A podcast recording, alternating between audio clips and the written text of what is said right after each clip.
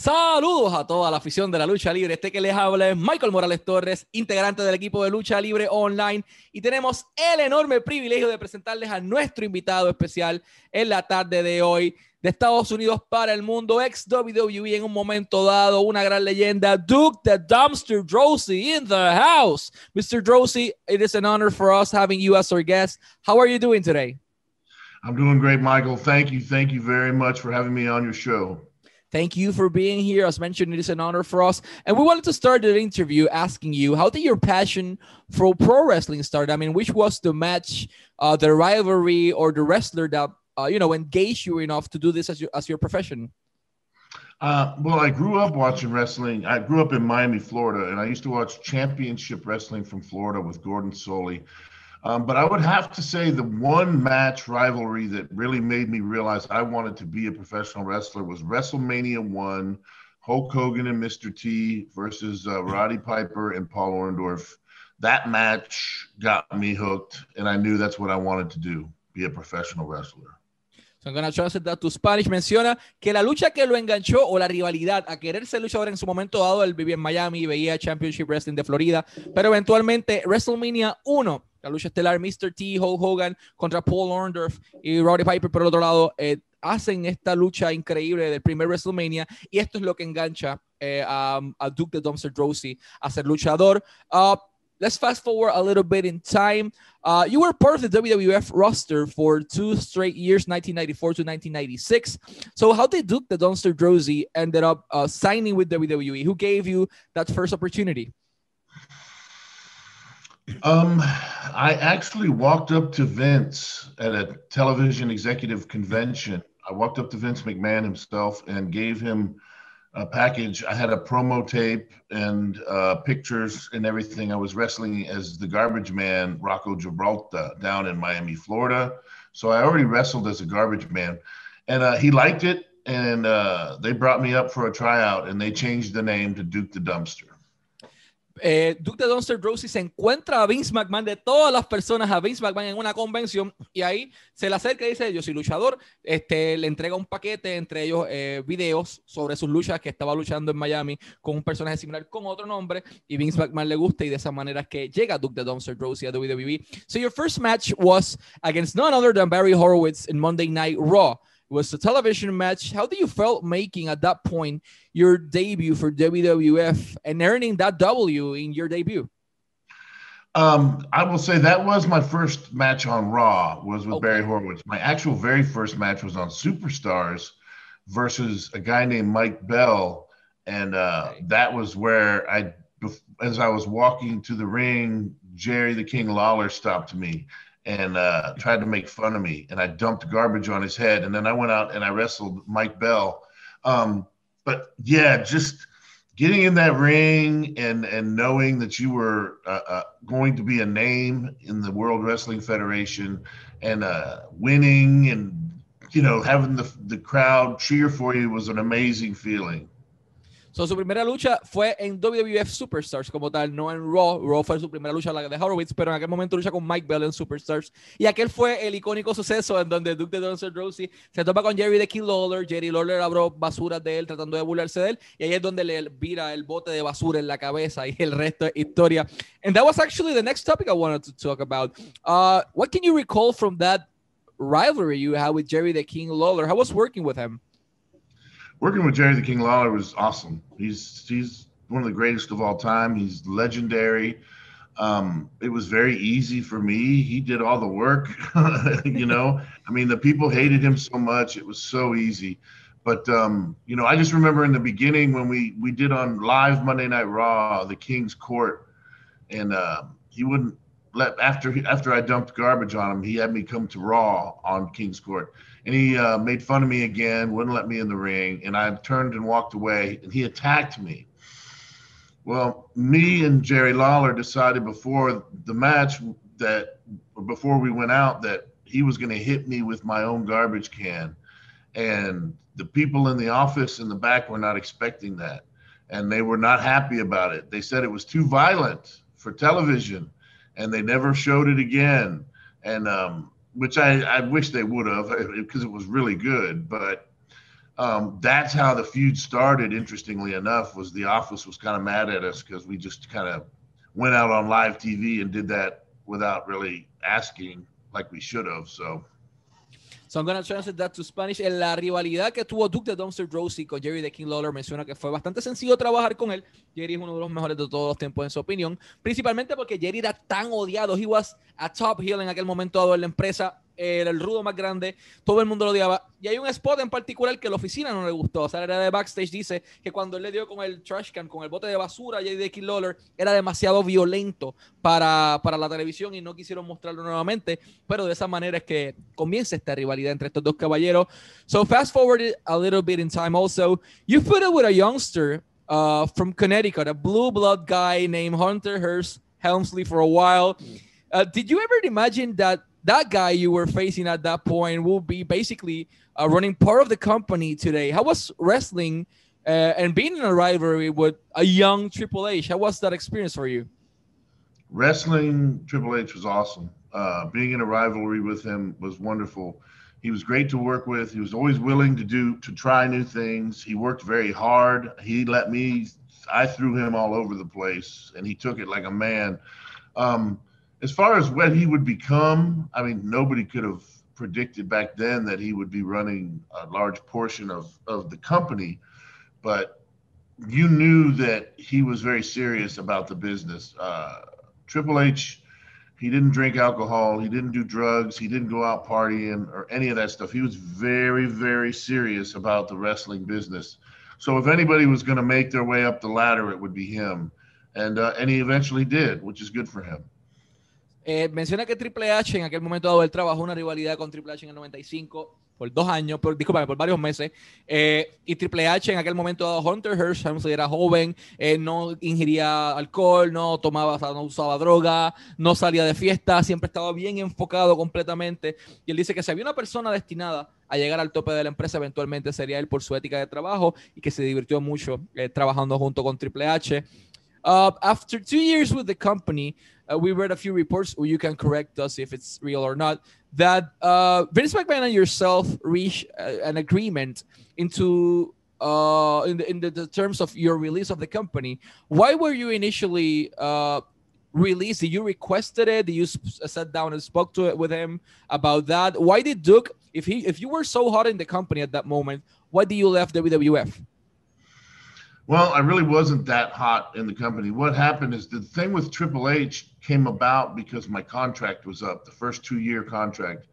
So I think in order to get me to sign the one year rollover, Vince put me in that angle because before that they weren't doing anything with me. But as soon as I signed that contract, you know, I did that the match in the the feud with Triple H, and then I kind of went right back to what I was doing before that, which was not much and just kind of getting beat on TV. And I told Vince McMahon several times I wasn't really happy there. And um, if he wasn't going to use me any better than that to send me home, which was a mistake on my part, I shouldn't have said that and I shouldn't have done that. But they eventually just said, okay, go ahead and on home. And I went home and I still had eight months on my contract. So I just sat at home on contract, not getting paid. And uh, that's just kind of how it ended.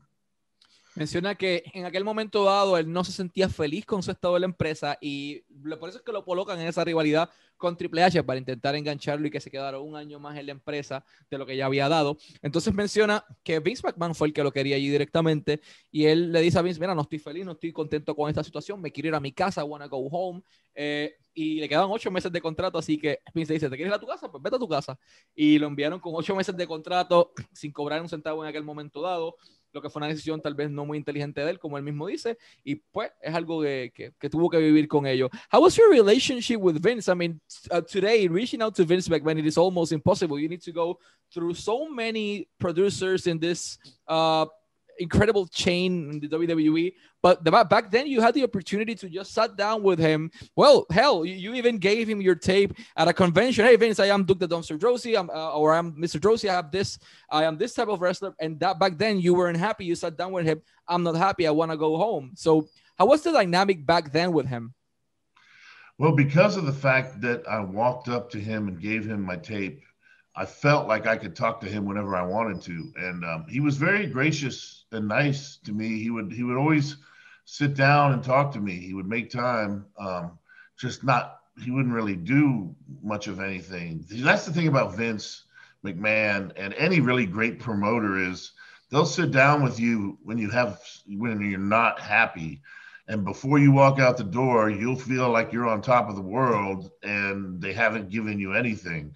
So he was real good at that. He was really good at kind of pumping you up and making you feel good like he was going to do all kinds of things but they never really did anything. And so I was just kind of at the like I said at the end, my meetings were basically me complaining to him, and he kind of I think got sick of that. So So let me translate this to Spanish. En aquel momento dado, era más sencillo acceder a Vince McMahon, por lo menos en el inicio de la negociación, que así fue como lo lograron traer a él. Eh, y al igual que cuando no estabas contento, él se sentaba contigo y hablaba. Pero él mencionó algo bien importante, y es que Vince siempre eh, se encargaba de hype up la superestrella, de emocionarlo, de hacerles eh, entender que iban a hacer cosas grandes con ellos, pese a que tal vez bajo su perspectiva no lo hicieran. Pero sí, Vince era, se tomaba el tiempo en aquel momento dado de de conocer a su talento, de saber quién estaba bajo contrato y de, de saber la situación de cada uno de ellos.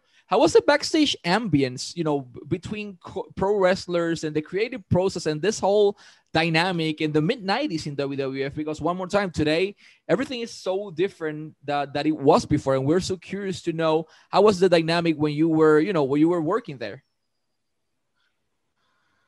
It was a lot, I'm sure it was a lot different than it is today. We, um, you know, in those years, the new generation era years, business, the wrestling business was down quite a bit and uh, money was down. Guys weren't making a lot of money and guys were frustrated and angry and tired. Um, we still all got along. We had fun in the back and goofed around. We worked hard in the ring and did everything we needed to do. But overall, business was down and it was it was difficult for a lot of people, you know, because that's a tough schedule. And when you're not making much money, it makes it even more rough. So, yeah, it was kind of rough in those years. En aquel momento dado era difícil la situación porque no había mucho dinero, there wasn't enough money para lo que le estaban haciendo ellos. El schedule, el itinerario era sumamente apretado, tenían fechas todas las semanas, todas las semanas, todas las semanas, casi todos los días. Y ellos estaban atrás, sí se divertían, sí estaban contentos entre ellos como compañeros, pero la realidad es que la situación económica en aquel momento dado no es lo mismo que, que era hoy día, que es un poco más sencillo.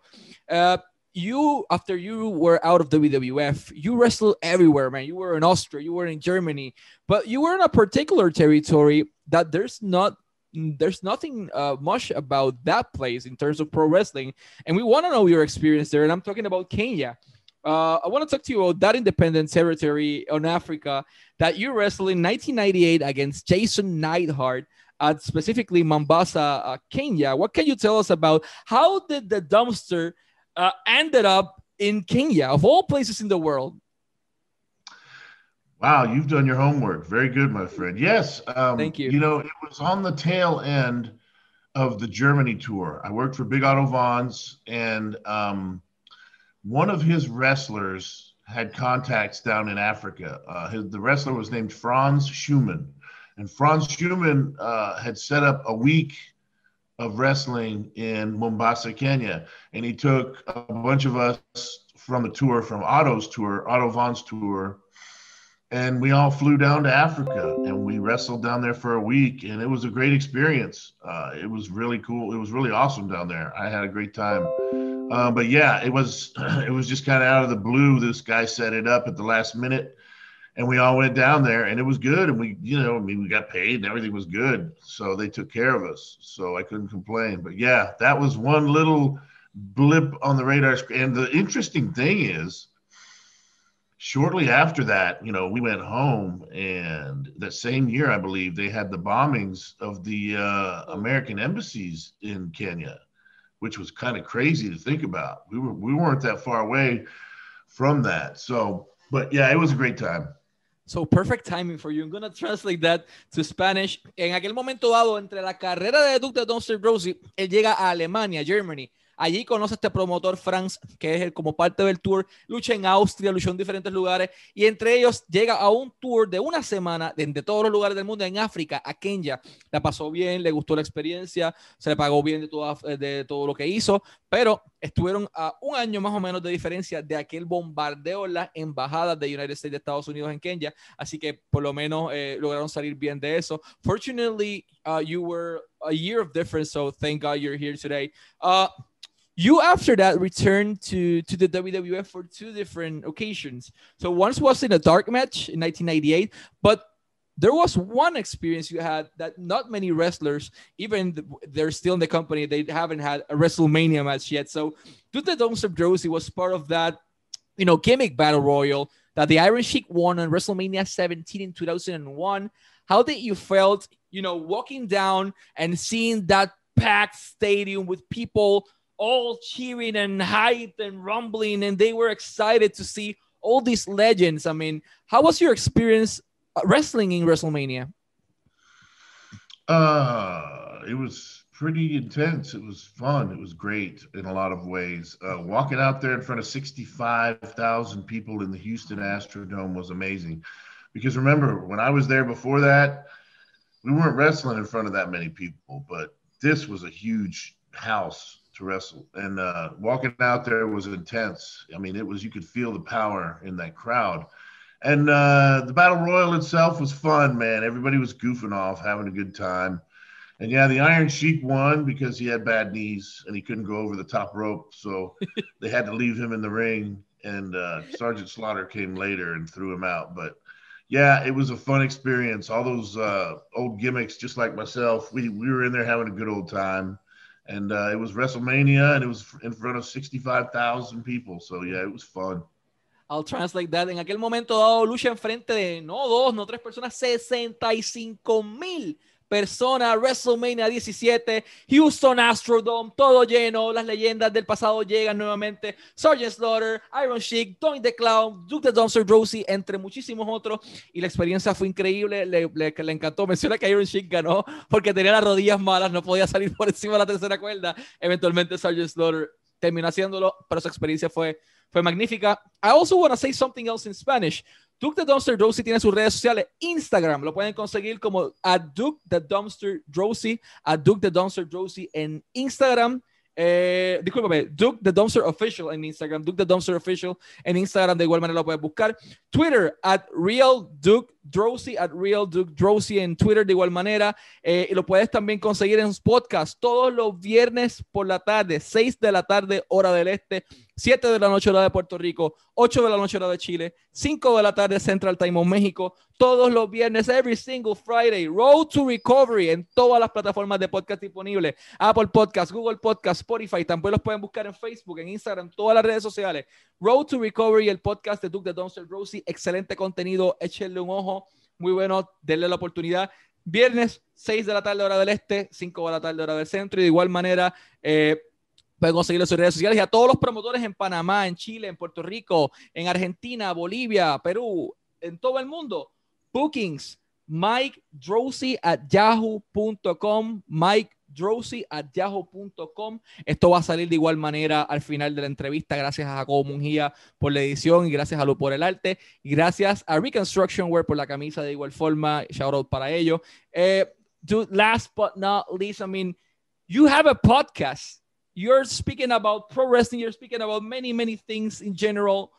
How did Duke the Dumpster Drosy decided to enter this bizarre world of podcasts? Because you can find the coolest people, the weirdest people, and everyone in this uh, big industry. You know, it's it's funny. I I was not involved in the wrestling business for like over 20 years, and probably in 2018, I kind of came back on the scene and started doing appearances and, and, again and the fans started talking to me and uh, it started on facebook they started talking to me and asking me questions and i, I started answering and, and then i started telling stories writing stories on facebook and the fans really liked it so um, we just kind of decided to move forward and do it in the form of a podcast and uh, we do talk some wrestling. We talk about recovery uh, from drug addiction and things like that. I try to help people that are struggling with things in life, uh, and as well as have fun and have a good time and play games. So uh, that's what it turned into, and I'm having a lot of fun with it, talking to the fans now, and and, and you know, being engaged with the fans again is really fun. Menciona que no estuvo haciendo lucha libre ni nada relacionado por casi 20 años. Después de eso, eh, en el 2018, 2018, hace unas apariciones nuevamente. Los fanáticos comienzan a escribirle en Facebook, comienza todo. Y de repente nace este proyecto, Road to Recovery, y su podcast todos los viernes, 6 de la tarde, hora del este, 5 de la tarde, hora central, en donde él les habla sobre la adicción a las drogas, el, proceso de recuperarse, lucha libre, entre muchísimos otros temas. Denle la oportunidad, eh, está tremendo. Simplemente Road to Recovery, viernes 6 de la tarde, hora del este, 5 de la tarde, hora central, en todas las plataformas de podcast y en Facebook de igual manera. Uh, man, it is such an honor to have you here as our guest. Uh, always wishing you the best of lucks in all your projects, specifically in your podcast. Uh, and yeah, we let's hope to see more Duke the Dumpster Droese and the promoters, uh, either virtual meet and greets, personal meet and greets, and every single place in the world, they need to have a little bit of the dumpster. So let's hope to see you everywhere soon, man. Thank you so much for your time. Thanks, Michael. It's been a pleasure. And thank you again for having me uh, on the show. It's been a great experience. Thank you. Our pleasure, sir. Thank you.